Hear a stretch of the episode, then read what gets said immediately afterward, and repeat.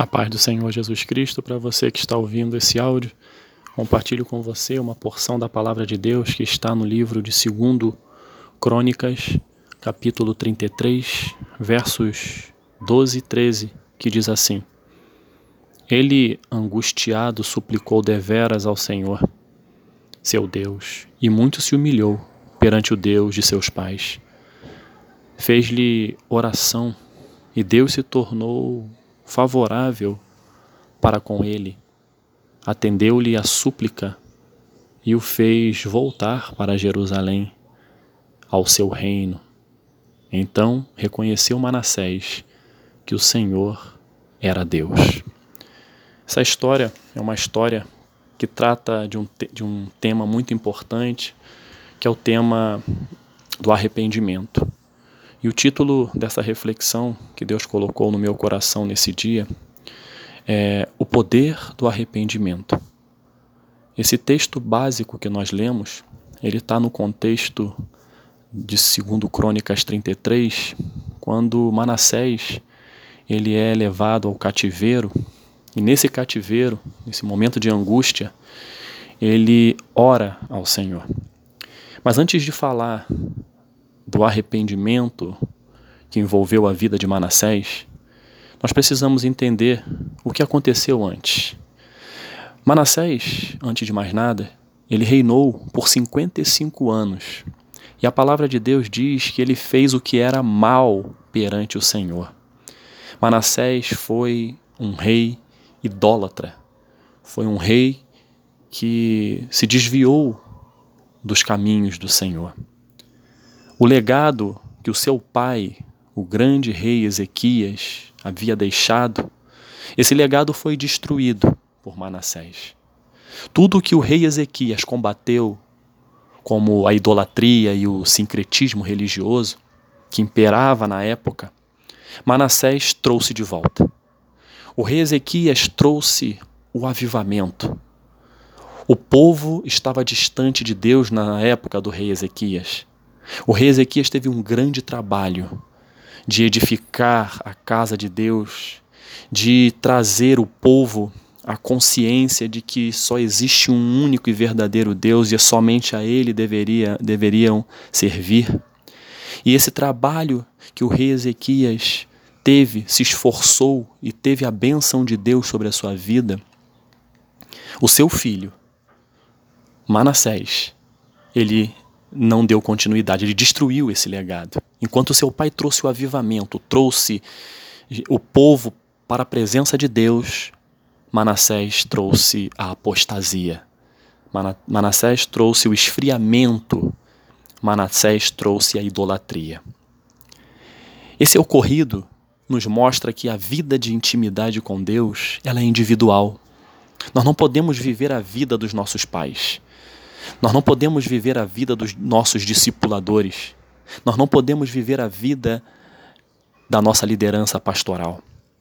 Nós temos que construir a nossa própria história de intimidade com Deus, procurando dar continuidade, sim, ao legado deixado por aqueles que nos antecederam. Legados que nos aproximam de Deus, legados que, que fazem a diferença na nossa sociedade. Esses legados que vêm da pessoa do Senhor, eles têm que ser, têm que darmos continuidade e construirmos uma outra, outros legados que ficarão para a frente. Mas Deus, na sua infinita misericórdia, viu que Manassés estava errado.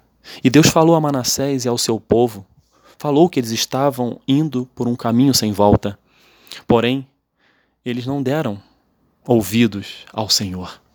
Eles desobedeceram, preferiram desobedecer, preferiram andar com as suas próprias pernas, decidiram é, fazer aquilo que o seu coração, a sua carne queria fazer.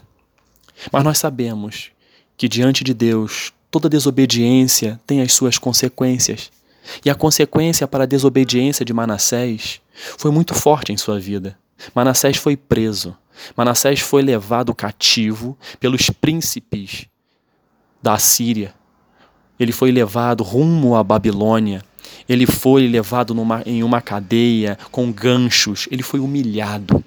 Manassés teve em sua vida algo que costumamos chamar de momento de choque. Foi um momento de choque na vida de Manassés. Ele se humilhou. Porém, essas consequências, quando chegam na vida daqueles que em algum dia já ouviram falar de Jesus Cristo, já ouviram falar do seu amor, já ouviram falar do amor de Deus por meio dele, em algum momento, Deus permite sim que esses momentos de choque ocorram para que haja oportunidade do arrependimento. E na vida de Manassés, esse arrependimento chegou. No verso 12 que nós lemos aqui, nos mostra que Manassés teve alguma, algumas atitudes que mostraram genuinamente o seu arrependimento. No versículo 12, voltando, diz: Ele estava angustiado. Ele estava angustiado. Eu conjecturo que em sua mente ele deve ter, ter lembrado de tudo aquilo que o seu pai fez, do avivamento, de uma vida com Deus, de uma vida de lutas, mas na presença de Deus que dá a vitória, que dá o escape, que dá o ensinamento, que traz norte para a vida. Ele deve ter lembrado, eu estou conjecturando, não está escrito aqui, porque a angústia dele era tão grande que ele se arrependeu naquele momento.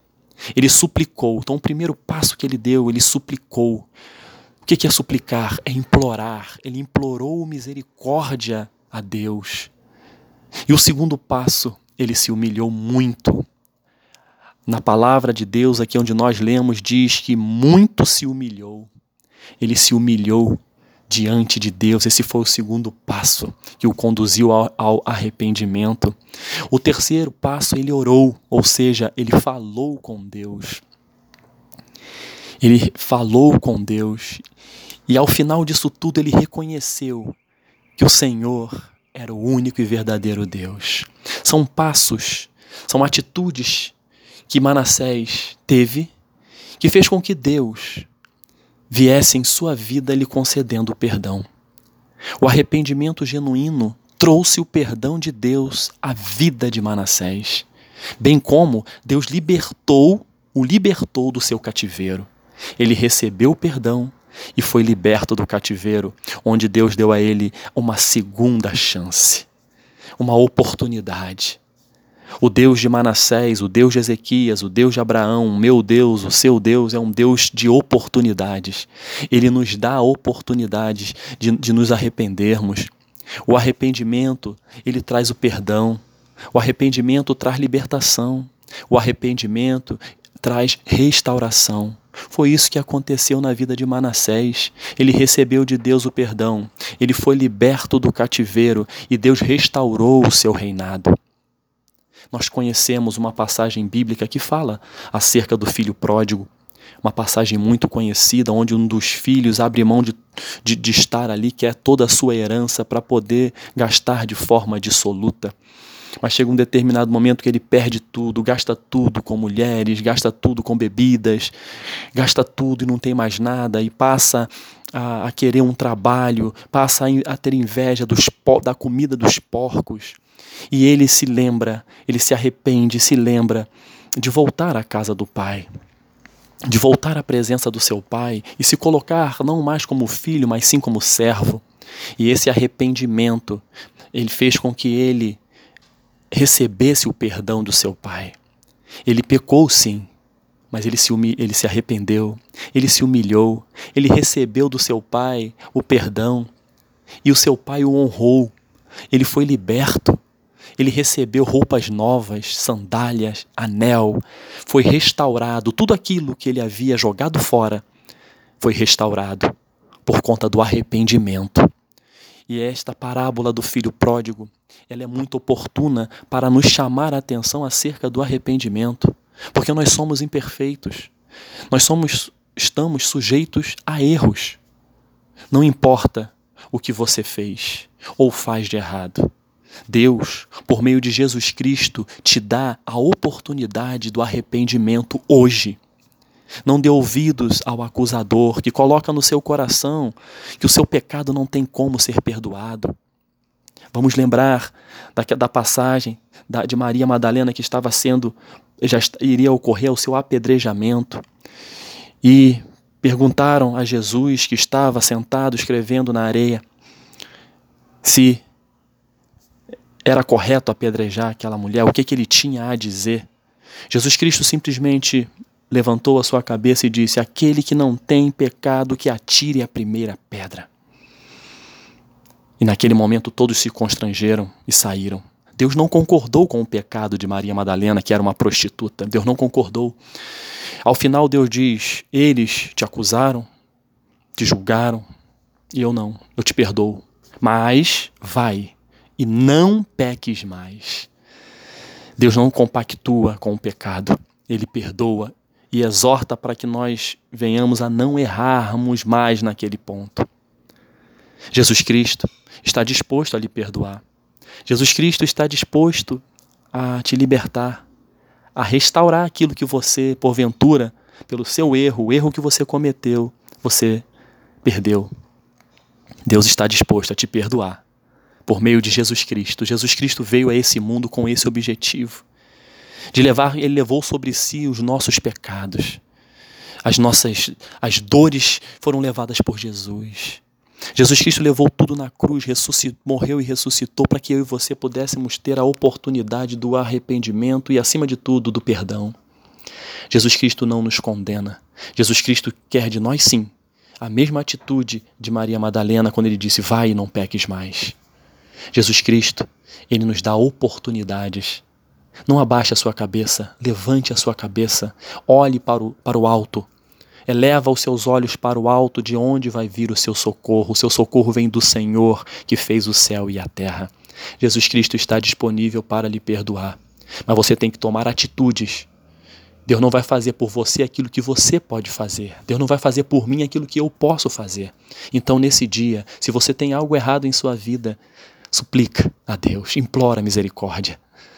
Se humilha diante dele, ora, peça perdão e você vai alcançar o perdão de Deus, desde que esse arrependimento chegue em sua vida. Por isso que eu digo: há poder no arrependimento. Que Deus te abençoe, que você possa entender o poder do arrependimento e que Deus vai sim te perdoar em Jesus Cristo, te libertar e te restaurar. Restaurar os seus sonhos, restaurar sua família, restaurar seus projetos, seu emprego. Ele vai te abençoar. Em nome de Jesus. Amém.